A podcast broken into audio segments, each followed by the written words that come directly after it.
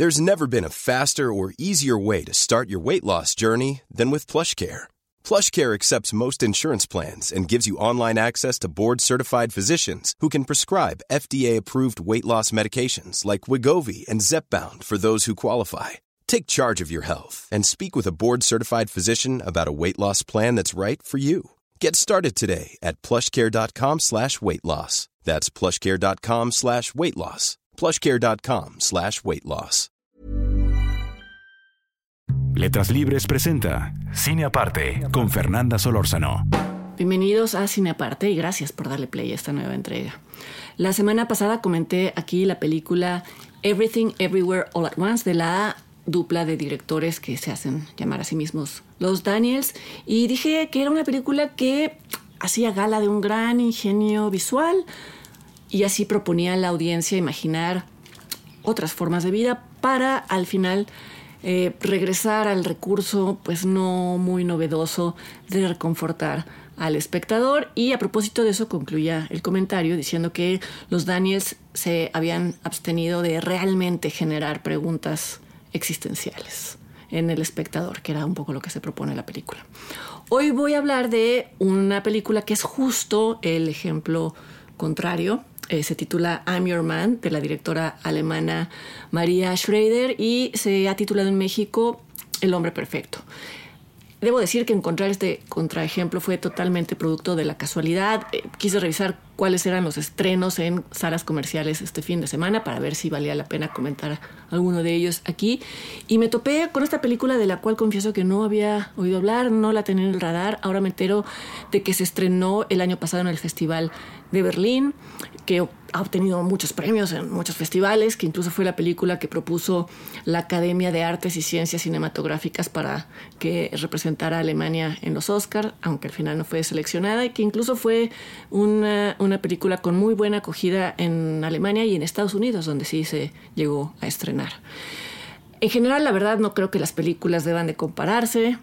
No hay criterios objetivos que permitan hacerlo. Eh, la menciono como contraejemplo de Everywhere, Everything, All at Once, como un juego y también porque son del mismo género, que es la ciencia ficción, y para ilustrar el punto de que las películas no necesitan ser, sobre todo en la ciencia ficción, no necesitan ser deslumbrantes para ser inteligentes y para ser propositivas. Pueden incluso tener un tono amigable, accesible, como lo tiene I'm Your Man, para plantear cuestiones de verdad complejas. En el caso de esta película, cuestiones eh, sobre qué es aquello que un ser humano realmente desea en su relación íntima con otro ser humano, qué cosa entiende por vínculo afectivo y, por supuesto, se pregunta si un androide, por sofisticado que sea, podría suplir esa, esa necesidad.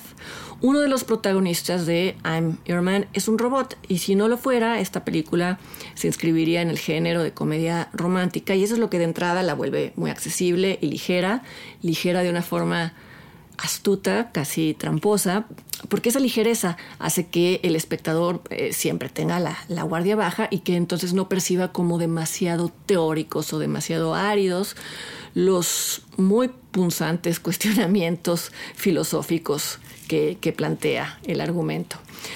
Todo comienza cuando una arqueóloga llamada Alma, interpretada por Maren Egert, acepta participar en un proyecto que tiene como objetivo evaluar si se les deben conceder derechos humanos a los androides. El, el, proyecto consiste en convivir en plan romántico durante tres semanas con un hombre artificial programado para satisfacer todas las necesidades de alma, no solo las necesidades físicas, sino las emocionales, sobre todo las emocionales. El androide que se le asigna ha sido ya alimentado con estadísticas sobre lo que anhelan las mujeres alemanas en general y Alma en particular. El androide lleva por nombre Tom, es interpretado por el actor inglés Dan Stevens, muy conocido sobre todo por su participación en la serie Downton Abbey. Tom, por supuesto, habla, alemán, pero tiene acento británico, un ligero acento británico. En algún momento, Alma le pregunta el porqué del acento. Vamos, en tanto que es un robot, podría eliminarlo. Y él le responde que es porque, según la información que tiene de ella, a ella le gustan los hombres exóticos, entre comillas, pero no muy exóticos, y eso es un británico para muchas mujeres y me hizo gracia esta línea de diálogo porque en efecto yo conozco a muchas mujeres que alimentarían esta, esta estadística. Alma acepta participar en el experimento pero lo hace de mala gana, eh, lo hace por petición de su jefe ya que la evaluación de androides va a significar en, eh, eh, en una remuneración para el museo y los museos casi dependen de fondos. Y cuando Alma le pregunta al jefe por qué la eligieron a ella y no a cualquier a cualquier otro de los miembros del museo. El jefe le responde que porque ella es la única soltera y que no tiene familia que atender. Eso tiene sentido dentro de la trama porque pues espera que conviva con él como si fuera una pareja con Tom. Y sin embargo también es un guiño a eh, una queja muy constante de hombres y sobre todo de mujeres que por no tener pareja, por ser solteros, eh, se les asigna una carga de trabajo mucho mayor sin pago extra. Por supuesto, lo que quiero decir es que esta película también es una sátira de nuestros usos y costumbres, los usos y costumbres de los humanos. Una vez que Alma y Tom empiezan a convivir, ella comienza a sentirse irritada, no solo por las iniciativas románticas o los halagos de él, que muchas veces caen en, el cliché, sino por el hecho de que él intenta complacerla en todo momento. Por ejemplo, desde el primer día, él, sin avisarle, ordena y limpia su departamento y esta secuencia contiene un gag muy bueno que prometo va a ser el último que comente. Muy orgulloso, Tom le muestra a Alma que ha organizado su librero y lo ha hecho ordenando o agrupando los libros por colores. Algo que es muy eh, propuesto por revistas y páginas de decoración, pero a Alma le parece un agravio absoluto y pues tiene razón. La, elección de Dan Stevens para interpretar a Tom es ideal, en parte porque, como ya mencioné, esta es una película a la que no le interesa romper esquemas en cuanto a efectos especiales en la ciencia ficción. Hay a lo, más dos o tres efectos especiales y son muy elementales. Lo único que delata que Tom no es un humano verdadero es que es un poco robótico en sus, en sus movimientos Vamos, sus ojos azules muy penetrantes recuerdan a los ojos que se les ponen a los muñecos, pero bueno, así, e, esos son los ojos del actor, ya nada más él eh, ayuda tantito esa caracterización. Lo que quiero decir es que eh, este androide no manipula su propio cuerpo como lo hace, digamos, Alicia Vikander en la película Ex Máquina de, de Alex Garland o muchos otros androides famosos del cine. Esto podría parecer una forma de ahorrar presupuesto, pero también habla de un robot tan perfecto que no lo parece. Pero en última instancia y más importante en función de la trama, es que este humano de movimientos no muy fluidos es lo más parecido que puede haber a un, novio torpe, que sin embargo es amable, solidario, está siempre dispuesto a ayudar y parecería que esto último es lo que uno siempre espera de una pareja, pero eh, resulta, resulta que no. Y como ya mencioné, Alma no tolera los intentos constantes de Tom eh, de complacerla o de agradarle. Una de las preguntas que plantea esta película es por qué tantos humanos rechazan las relaciones sin conflicto. Y repito, en este sentido, funciona muy bien que Tom evoque a un humano predecible, estable, seguro, aburrido, aburrido entre comillas. Y de esta pregunta se, desprenden muchas otras que la película no responde y eso me, me parece bien. Por ejemplo, ¿qué, ¿qué es aquello que nos hace desear obstáculos? Deberíamos de llamarlos retos o cuál sería la diferencia? ¿Es esto positivo o negativo? Eh, ¿Tiene esto una función evolutiva o dirían algunas teorías psicológicas, se deriva de que los individuos tienden a buscar parejas con quienes repetir los conflictos que presenciaron de infancia. ¿Es esto algo biológico? ¿Es algo cultural? ¿Es algo social? No lo sé. Los rechazos de alma desconciertan constantemente a Tom porque él está programado para recibir reacciones positivas, por eso lo alimentaron con tanta información.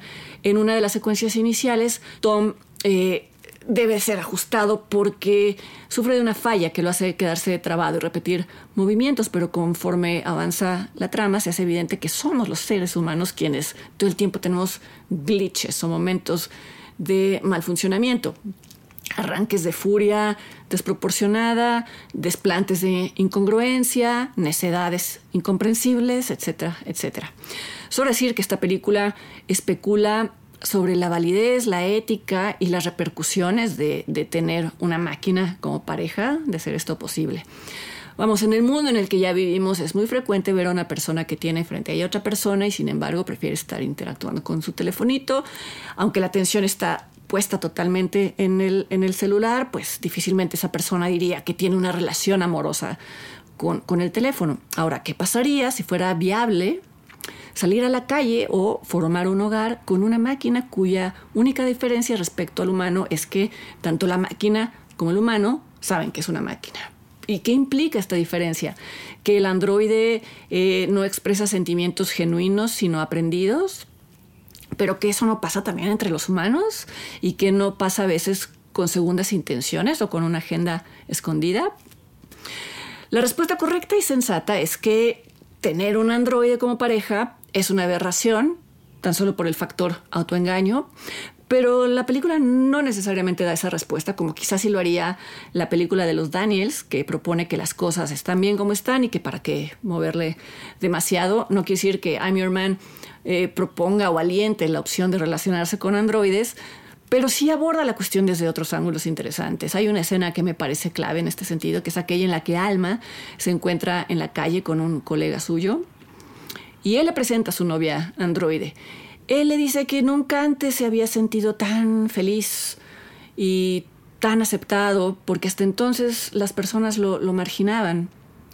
Es un hombre poco atractivo en un sentido convencional y pues uno puede muy bien imaginar su soledad hasta ese momento de su vida, bastante de tener a su nueva novia. Y la pregunta es, ¿es, condenable su nuevo estado de ánimo? Eh, ¿Le dieron otras personas la opción de sentirse bien o de sentirse diferente. Preferimos imaginarlo en un estado constante de depresión. ¿Es más humano imaginarlo en ese estado? ¿Es más humano vivir de esa manera? No sé, no lo sé. Eventualmente Tom descifra de dónde viene el temor de Alma de eh, vincularse afectivamente, vamos, no solo a un androide, algo que quizás sería comprensible, sino en general, verán que es una mujer reservada, un poco neurótica, no demasiado, no más que muchos de nosotros. Y Tom lo descifra porque paradójicamente Alma le revela a él episodios de su pasado, incluso convicciones muy profundas que quizá ella no le hubiera revelado a un ser humano.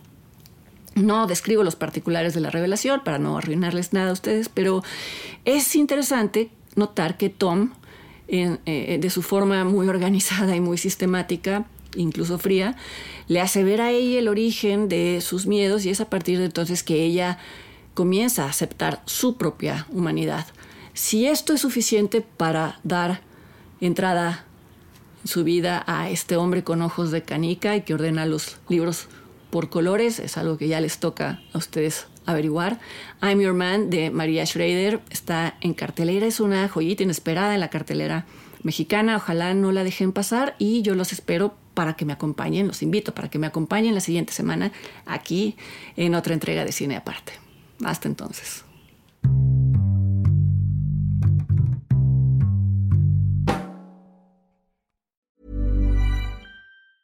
Planning for your next trip?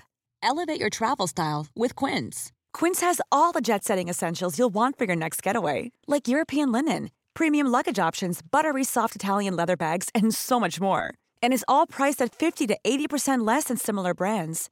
Plus, Quince only works with factories that use safe and ethical manufacturing practices. Pack your bags with high-quality essentials you'll be wearing for vacations to come with Quince. Go to quince.com/pack for free shipping and 365-day returns.